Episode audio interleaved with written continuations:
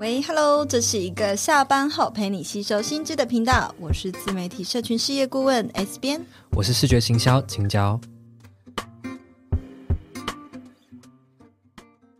回到 Hit Me Up 下班打给我的第九十五集，今天这一集呢，要来跟大家分享。如何透过说话技巧来虏获人心，结交更多的人脉？那么在开始之前呢，如果你是我们节目的忠实听众，非常欢迎你五星评论或者是分享给你的朋友。不管呢你是在哪个平台，也不要忘记订阅我们的频道。每周一晚上五点更新的时候，就会收到通知喽。好，那在开始之前呢，我们来念一下五星评论。H U G G E Y E A，他说呢，好喜欢你们新的分享模式。其实每次听完都很想留言，但常常找不到 Podcast 的留言入口。刚刚也这边也找不到。他说呢，虽然也很喜欢我们分享的内容，但从财富自由的分享开始，又更爱了。本人很爱听灵性相关的分享，也有参加过 S 编的读书会，也看过《与神对话》这本书，每每看完都会充满能量，然后开始反思，但过一段时间又会回到生活的 routine，然后又开开始感觉到迷茫。好险，听了我们的 podcast 的新内容，不断的提醒自己要回到丰盛意识，要臣服，要相信自己的每一步。听到你们的对话互动，也觉得好好笑。总之，喜欢听你们的分享，然后一起成长的感觉。谢谢你们，期待之后更多灵性成长、生活经历的分享。耶，谢谢这个很完整的回复，我也觉得很很用心。对啊，很感动诶，感觉就是从一路就是听我们的分享，然后呃，这个 podcast 我们改了新的模式之后，大家也都蛮喜欢的。那我们也会持续加油，然后用这样的方式呢，呈现更多更好内容给大家。好，那这季呢就是要来分享，就是可以让如何就是透过说话的技巧呢，让我们身边结交更多的人脉，然后让我们得以就是更成功的致富哦。那么人在这个世界上呢，其实无法孤独的。活下去，因为我们方方面面其实都需要和不同的人去做接触，而我们也是呈现一个互相彼此依赖的状态嘛。就是结交人脉的目的，就是要来去获得我们的生活啊，或者是生存的所需。而用对说话方式，当然可以更帮助我们快速的累积人脉。所以今天我要来透过一本书，它叫做《说话致富》，来跟大家分享呢，那一些成功致富的顶尖人士们，他们都是怎么说话的。那么在这本书的书封上面呢，就写着一段话，他说：“擅长沟通的人啊，年收入通常比不擅长沟通的人多出三十三趴，诶，这是一个很惊人的数字哦。青椒，你认为这是真的可能吗？我觉得非常可能，因为收入这件事情本身就是人定义出来的啊。那、如果在这个基础上你没有办法跟人连接的话，你当然可能会没有办法取得一个很。”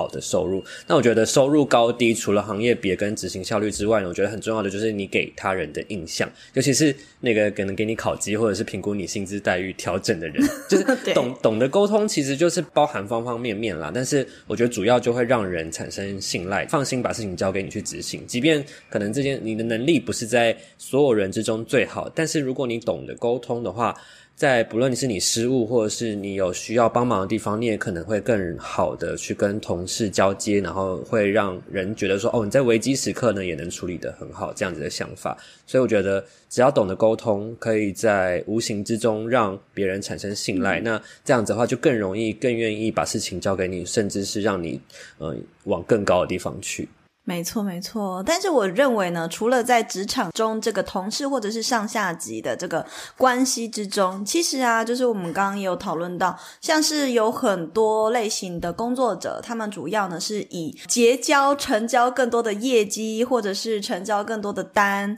量来堆叠他们的收入的这个类型的人，比如说保险业务员呐、啊，或者是你是卖什么东西的业务，健身教练 也是哈，健身教练也要很会说话才能够赚到你的钱。钱嘛，对不对？或者是你是艺人创业的人，其实能懂得如何说话，也决定了就是你成交的成功几率。那么在书的一开头，其实他就有揭露，你要成为一个会赚钱的人啊，关键呢就是在于要能够让这些人就是对你有帮助的人，愿意聚集在你自己的身边，而这呢是他们刚好研究说有许多成功致富者的一个共通点。就美国普顿大学有一项研究，就他们持续五年都追踪，而且呢也同步记录，就是那个大学的毕业生，那发现了一项很惊人的结果，就是在这些学生之中呢，比较擅长处理人际关系的人，他们年收入。就是本来学业成绩就不错的人多出约十五 percent，然后呢，擅长处理人际关系的这群人又比不擅长处理人际关系的人呢，他们的收入多出三十三趴，所以这真的是一个蛮惊人的一个数字。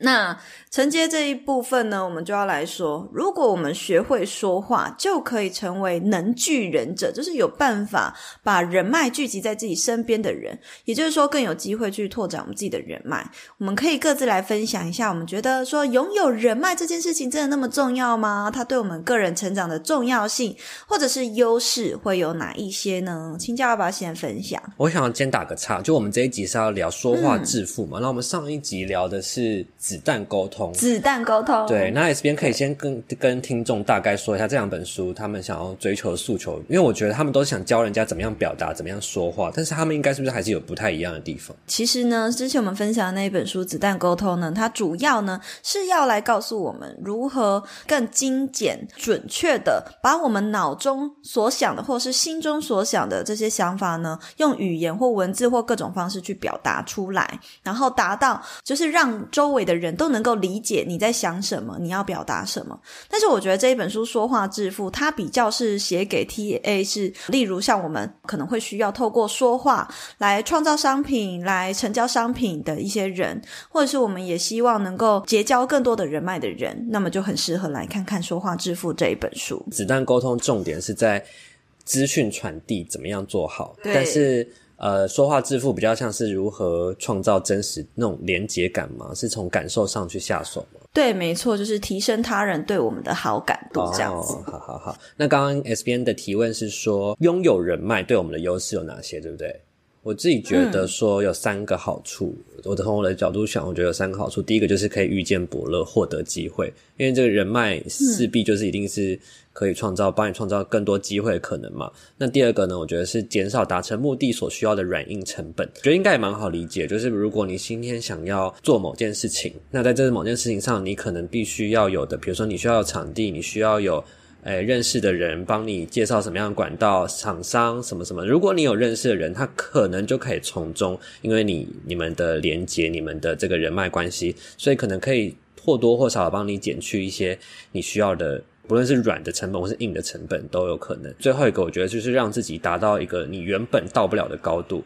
你觉得这个跟刚刚我说获得机会不太一样，是你原本在你能力范围内成长，可能成长的幅度是五十分，但也许今天你拥有了一个新的人脉之后，它可以帮你看到的是两百分的世界，它就能够让你去抵达你原本可能只能在五十分达不了最高处。对，我觉得你总结的很好，但我写的其实也跟你差不多诶，就是我觉得拥有人脉，它就是可以帮助我们去拓展更多的视野。就原本你的圈子可能就是很局限在你原本的生活圈，我们也很容易只在自己所认知的生活圈跟社交圈里面去结交人脉，所以通常往往呢，呃，你认识的人很有可能都还是 是在自己的舒适圈里面。可是如果你懂得说话，或者是你懂得在不同的场合好好的表达自己，然后提升自己、他人对自己的好感度的话，你就更有机会去 touch 到可能不同领域的人。而且我们对于人脉常常会有一个迷失，就是会觉得说，如果这个人对于现在的我是没有用的，那我可能也不需要多跟他瞎聊这样子。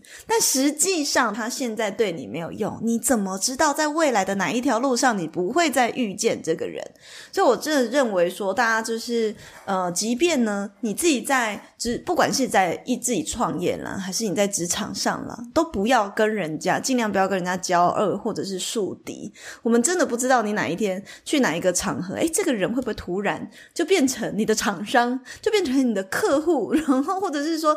你变成要去他的公司应征之类的，这个都是有可能的。嗯，韩剧很常这样演，比如说在路上一个跟你吵架的路人，其实是你的新的老板之类的。对对对对，哎，这个这个你不要看以为很像是电视剧会发生的，其实现实生活中很多人都发生过这种尴尬的事情。就是我觉得人脉它跟朋友也蛮不一样的，大多数的人脉它不一定要跟你是真的是日常生活中可以私下约出去聊天喝咖啡。讲心事的朋友，其实人脉很多时候是因为我们可能在这个社会生存上，或者是生活上会需要的一些依附需求。就在心理学上，我们都会说，我们人就是没办法一个人啊，就是我开像我开头那样讲的，一定都会有一些依附需求。比如说他呃，我要买菜，那你就一定会需要有一个呃农民卖菜给你。对，所以，我们不管是到哪里去，我们都是可以保持一个友善的态度，然后让自己能够在这个社会上呢，也能够更很好的融入大家，然后跟大家共存。那我们也可以来分享一下，像青椒，你觉得你自己是属于能聚人者吗？就是能够汇集人脉都到你的身边，然后大家都蛮喜欢你，然后也愿意帮助你的人吗？我觉得应该算是，我觉得就是从小事情去去，没有人讨厌你啊？哎，我觉得不知不知道哎。应该只有我讨厌别人而已，没有啦。我自己从小的的时候就有一个做法，就我姐在她眼里，好像我对我的朋友很予取予求，或是要求很多事情。就是她后来才觉得说，哦，她觉得我是创造一个机会，让我们可以彼此互相帮忙。就是我我可能让我朋友来帮我做这件事情，但也许我也可以，我会在某些地方也会帮他。那这样子就会建立一个信任感。他觉得说，哦，他是有能力可以完成我想要。我请他帮我完成的事情，那我也可能有机会去表现。那我下次也是可以协助他不同的地方。那我觉得有这样子的来往，就可以在某种程度上创造出我们彼此是信任的感觉。没错，没错，而且这就是你的小配包，是不是？就是这觉得，我觉得是我的小撇步。就是有些人会觉得，哦，好像很不敢麻烦到别人。但人家会不会觉得你王子病啊？不是，我不是说只要别人帮我做什么事情，但我是说，哦、我我我不觉得这件事情。适时的让别人展现他的用处就对。对对对对对对对，好像很难表达。那我的用处是什么？你的用处哦，就是嗯，呃、你干嘛一瞬间想不到啊？笑死！但是我可以理解你的意思，因为我觉得，就是人在这个社会上，不管是在什么样的关系，友谊呀，或者是亲情啊，或爱情啊，除了就是我们我们会期待别人帮忙我们，但是我们也其实内心的深处也希望自己在他的的生活圈中，我也有发挥作用。我们都也期待自己对别人是有用处的。对，然后也期待自己是被需要的，所以我觉得这就是我所谓刚刚讲的那个依附关系。我们也希望自己是能够对他人展现有所贡献，所以我觉得像你，哎，你这个心机很重，哎，就是 让人家可以感觉到他的用处这样子。对，那互相帮忙的情况下，的确从小事情开始，这是我们我后面会讲的其中一个 paper，，就是可以去建立一些更深一层的信任的关系。对，然后我自己也觉得我自己算是。蛮能聚人者的，因为就像我刚刚讲的，我其实还蛮开放的，接纳就是不管到哪一个场合里面，让我都会蛮开放去认识。别人他的在什么样的圈子啊，或者是去倾听他在他那个圈子里面是在做什么，然后把握机会呢，就如果有带名片啦，就把握机会赶快交换名片，或者是加一下 IG 什么的。我会先去听听看对方在做什么，再去从中了解哦，所以他现在最近可能需要什么，然后去思考说，诶，我最近刚好有一个什么东西，我是可以举手之劳帮忙他的，所以我也会让去帮助对方一个小小的 favor 留下。一个人情的感觉，人情，人情在。对对对对对，慢慢的后续，因为我不知道未来有什么时候可能，嗯，我们可以彼此就是互相有合作的机会啊，所以我觉得从小事情开始，呃，也不会去吝啬自己的付出，这样子。好，所以接下来呢，我就要来揭露这一本书所有提出的。他写了一个哦，他提供一个方法叫做一亿元的说话术，但他这个一亿元的单位但是是日币啦。哦，意思就是说，只要你在这个书中里面学会他所提供的这些技巧呢，就可以帮助你提升好感度，然后汇聚人脉到你的身边。借此呢，你也可以提高你的一些成交率啊，或者是提供未来致富的更多的机会。那我就一边讲，青椒也可以借着就是。我所我分享的东西来补充一下，看看有没有什么想法。这样，第一个呢，就是提升好感度就要从体贴跟关心开始。你是一个体贴人的人吗？不好说，我觉得，我觉得我不会这样子称呼自己。真的哦？怎么说？你是一个落井下石的人。我觉得我我 maybe 可能可以观察到。但我不一定会真的采取很体贴的行动。行动，我觉得我哦，那你觉得让你无法采取行动的原因是卡在什么地方？我觉得不是那个角色。好好，其实他书中里面讲这个体贴呃体贴关系呢，指的是说我们在一个场合里面啊，可以适时的察言观色，然后呢去观察到哎现场有没有什么人需要，然后并且提供帮助。所以他里面有提到一个例子，就是很像是老板跟员工聚会的时候，那就会有一种人是哎看到这一桌的人现场杯子里没水或没有酒的时候，就主动帮大家倒水啊倒酒。那我绝对不是这一个人。可是我知道我自己不采取行动的原因是什么？因为我觉得很很别扭，我不想，我就觉得很做作啊，觉得为什么要那么刻意？可是后来我看了这本书，但是我也能够理解，就是我曾经还是个员工的角色的时候，我看到就是哦会帮忙倒酒啊、倒水啊的那些人，我就觉得真是够了，就是有需要演这么大嘛？但是我也可以站在老板的角度去理解，嗯，的确这是一个在。因为一个老板他可能对上百个员工，可是如果一桌呢有十几二十个人，或今天这个是员工聚餐是有好几十个人的时候，会去帮忙倒水那个人，就是可以加深老板对你的印象。所以的确也是在现场，可能有其他的主管或者其他的厂商跟客户的时候，他们其实也会更对你非常有印象。所以我觉得这的确是一个很棒的小技巧，就是我觉得算是一种业务技巧吧。但我就不是那个类型。我其实有遇过会让我觉得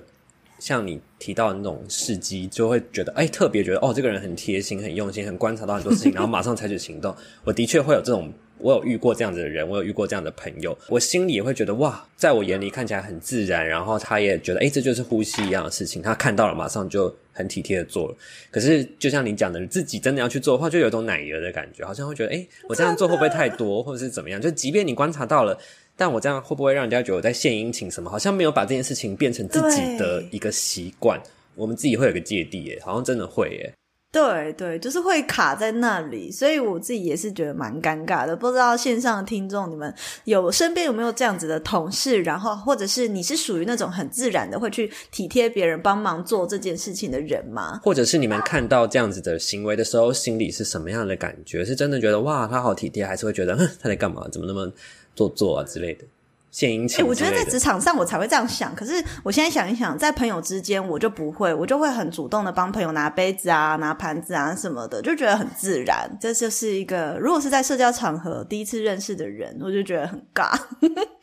然后第二个呢，就是体贴关心的部分呢，其实它里面有提到说，不要刻意的去打断别人的谈话，这也是一种体贴。假设一样，他讲的那种场合都是社交场合，如果今天有两个人聊得很开心，你就会知道有一种人是，他为了要融入大家，然后就会说：“哦，对啊，对啊，对啊，对啊，对啊，怎样怎样怎样。”然后就急着表达意见。你有没有看过这样的人，或者是你自己的想法？刚听到你这样描述的时候，我是想到我们上一集讲的，不要打断别人的谈话，是那种你像把他帮他把话接完，或者是帮他 summarize，帮他描述重点。因为有些人真的讲了很多废话，嗯，然后你可能就会想打断他说：“等一下，你帮他。”拉回正轨，我想的是那个方向，嗯、但我觉得确实，不论是哪一个情况下面，不打断别人，让别人先把话说完，真的在呃感受上会有很大的差异。就是你自己讲话讲到一半被打断，真的会有很蛮不好的感觉。可是这个时候呢，还有一种人很厉害，是诶这个 A 讲到一半被被不知道某个原因被打断了，然后可能这个场合剧情话题就要接下去的时候。有一个人如果跳出来说：“哎哎，你刚刚讲的还没有讲完，你可以再多描述一点吗？”就是如果他把他拉回来的话，我就会这个好感度可能又会再加分，就觉得哇，他很用心在听，而且有注意到我没有讲完。嗯嗯嗯，真的耶。如果我讲到一半，然后卡，哎，突然不知道为什么我没有分享到，但是话题已经要跳的时候，有人把又 cue 到我身上，我就会觉得那个人好贴心哦。对对对，但这也要看啊。如果你是刻意想要避开这个话题，遇到这种人，应该 是不是相相对很白目？就觉得你是白目吗？好不容易不用分享。所以真的呀，其实我觉得所有所有的体贴关心，其实都是建立在你懂得察言观色、阅读空气开始。可是阅读空气这种东西，就是我觉得很难练呢。有还是有没有什么 step by step？有啊，之前我们其实也分享过一本书是，哎，我有一集在。Step by step 教大家对阅读空气，但那个是偏职场上的，很初期，大概二十二十集到二十集之间。嗯、我们现在已经到一百集了，嗯、大家可能要往回翻。呃，我前几天不是去山上带大家去那个三天两夜的瑜伽体验营吗？以及呢，最近我们举办了这个丰盛意识体验营。那其实，在这个过程中，我们都会让同学分组的时候，会有一个表达的时间。那在这个表达的时间呢，我都有规定说，当某一个人在分分享的时候不能够打断他，就是我们要全然的倾听，因为我觉得在这个全然的倾听的过程中，人在有被倾听的那种感觉是很好的，因为每一个人都有分享的需求，也有被倾听的需求，所以我觉得如果你可以让对方可以感受到你是有在听他说话，就是不只是不是那种就是发愣看着他眼睛叫倾听，而是他讲完之后，然后你还能够。适时的帮他呃补充一下你对他的共，你对他刚刚讲那段话的共鸣，我觉得也会让他感受到，哎，你是认真在听他说话，这也是一种贴心。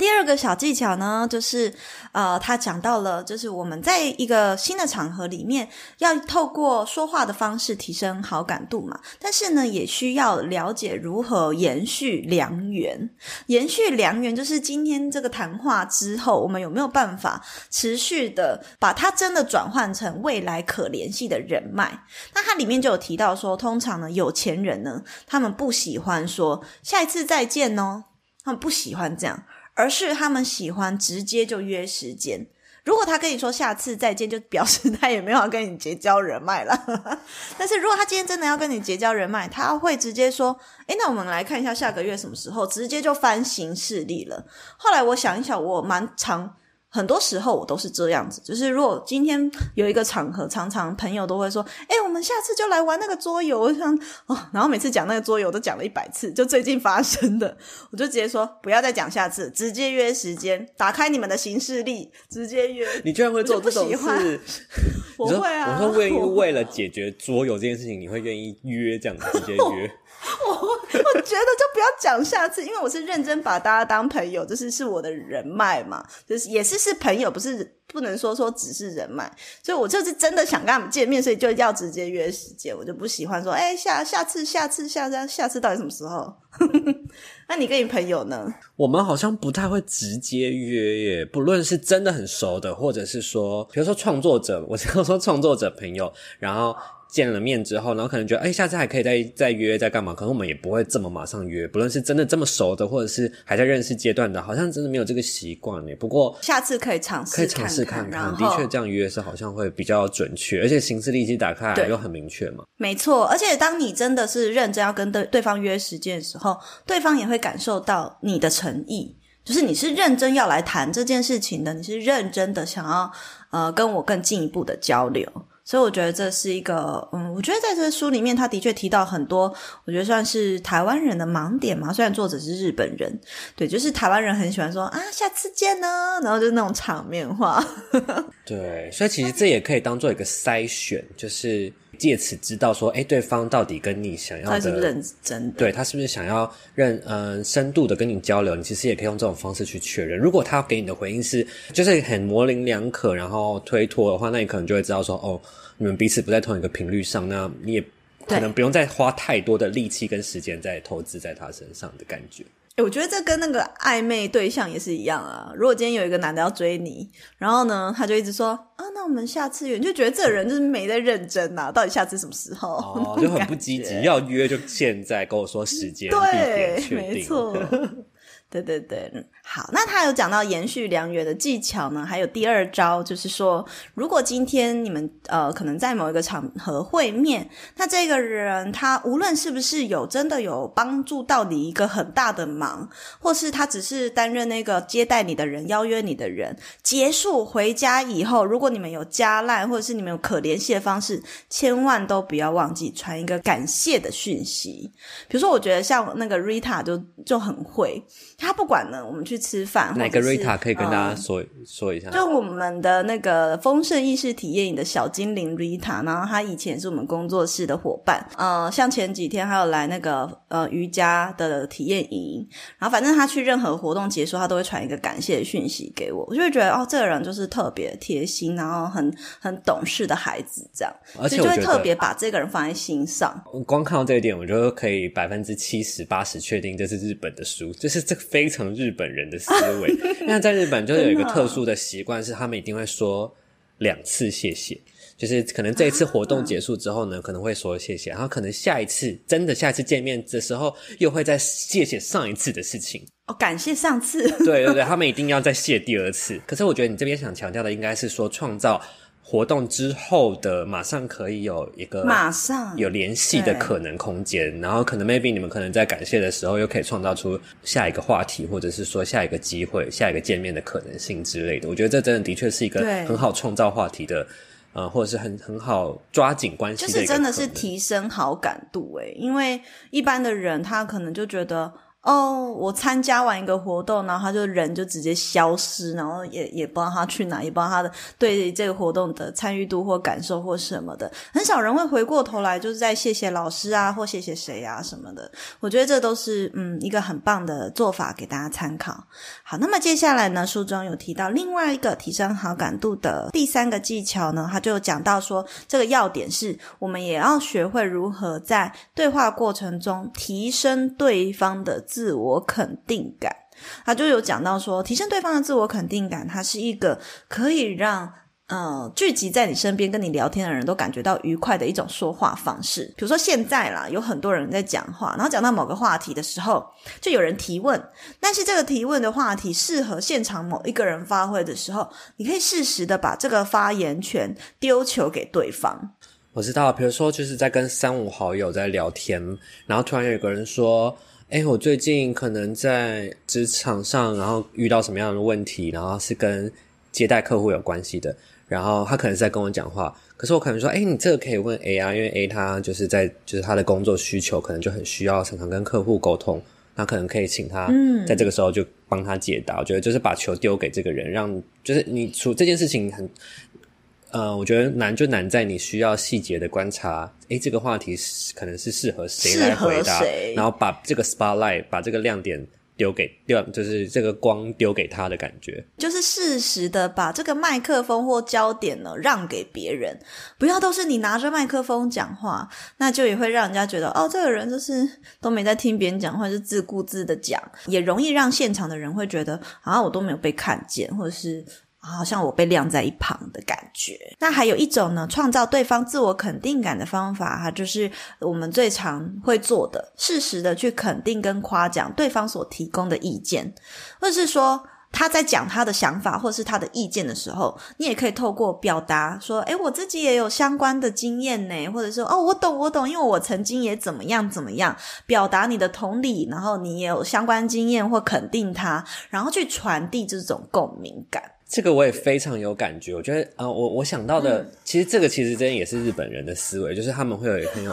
会有那个 I 自己，就是在别人在讲话的时候呢，你不一定要打断对方，但你可以给予一些回应，让对方很确定自己在讲的内容，嗯、比如说，比如说。点头，或者是哦哦哦，嗯嗯嗯，在对话过程中，听者会有这样子的回馈。我会觉得这么重要的原因，是因为当我还是在大学念日文系的时候呢，我们就是会要很常要去考口说或者是语言沟通的一些考试。那我们的对象就是日籍的老师。这个老师听我讲话的时候，是完全没有给予任何回应，就是他甚至没有表情，然后他可能没有皱眉头，没有什么什么，就是只是单纯的没有任何的反应。我会。表达的很不自在，会觉得说，诶，那我到底讲的对吗？讲得好吗？我会越讲越没自信。可是 假设，对，可是假设这个老师在听我讲的过程中，给我很多，嗯，刚刚讲的爱自己，就是很多嗯啊，我觉得。嗯嗯嗯嗯嗯，然后说就点头，或是就是给予一些些没有任何意义的回应的时候，我都会觉得说啊，我讲的是对的，他可以听，他接收到我的讯息，我就会越讲越有底气，越越有自信，越知道自己到底在讲什么。嗯、所以回到这个事情上，即便我们对中文已经很了解了，但是呢，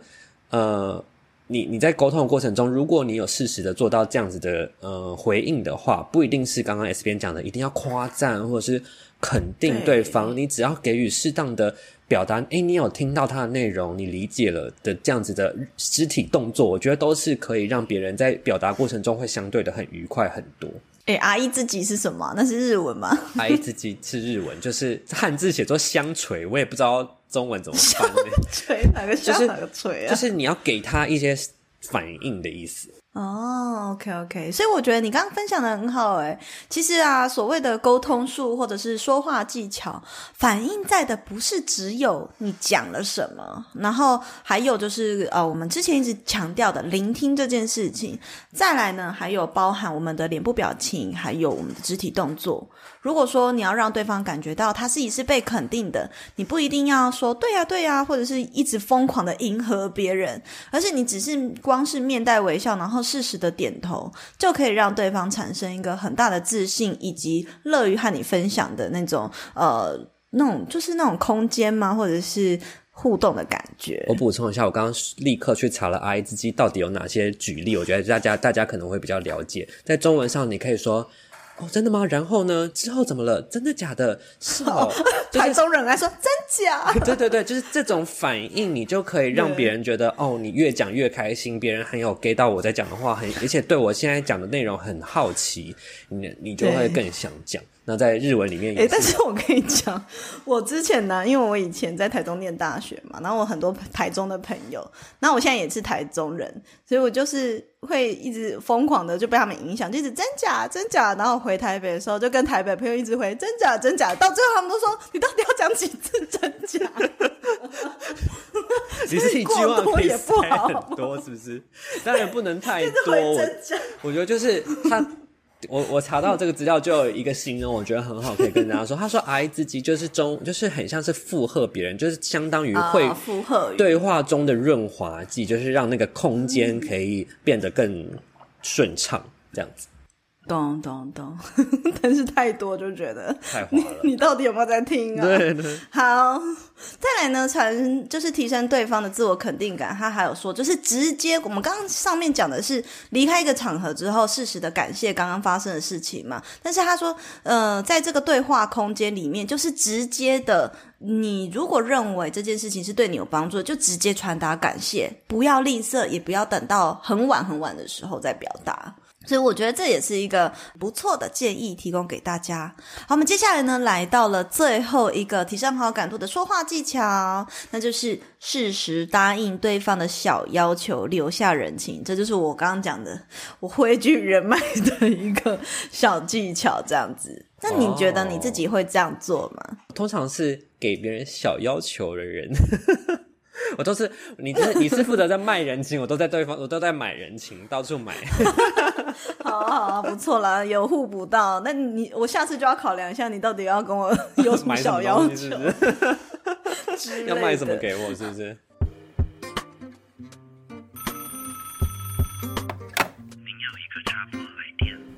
好接下来跟大家分享，最后呢，这一本书其实他也有提到，《说话致富》这本书最后也有提到，成功致富的人呢、绝对不可能这样讲话的方式。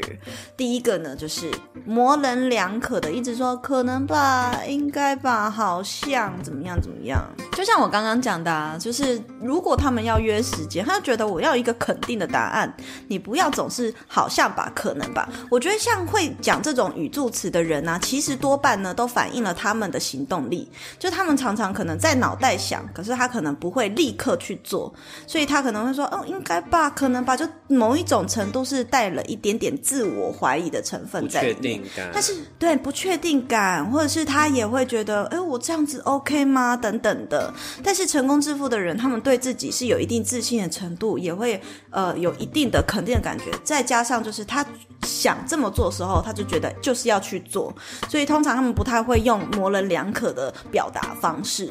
再来第二个呢，他们也绝对不会这样说话，就是他们不会使用过多的语助词，就是整天一直说哦哦嗯嗯啊啊，反正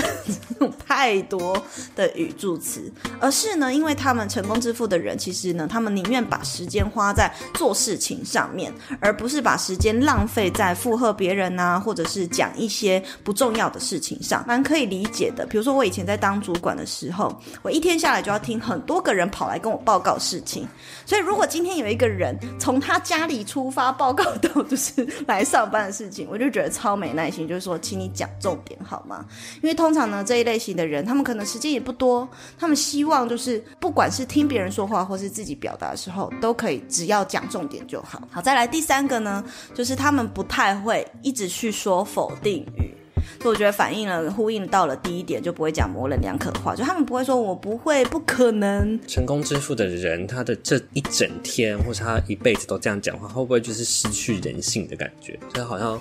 很没有。我觉得是在职场上啦，但是呢，在私底下可能，嗯，sometimes 也会。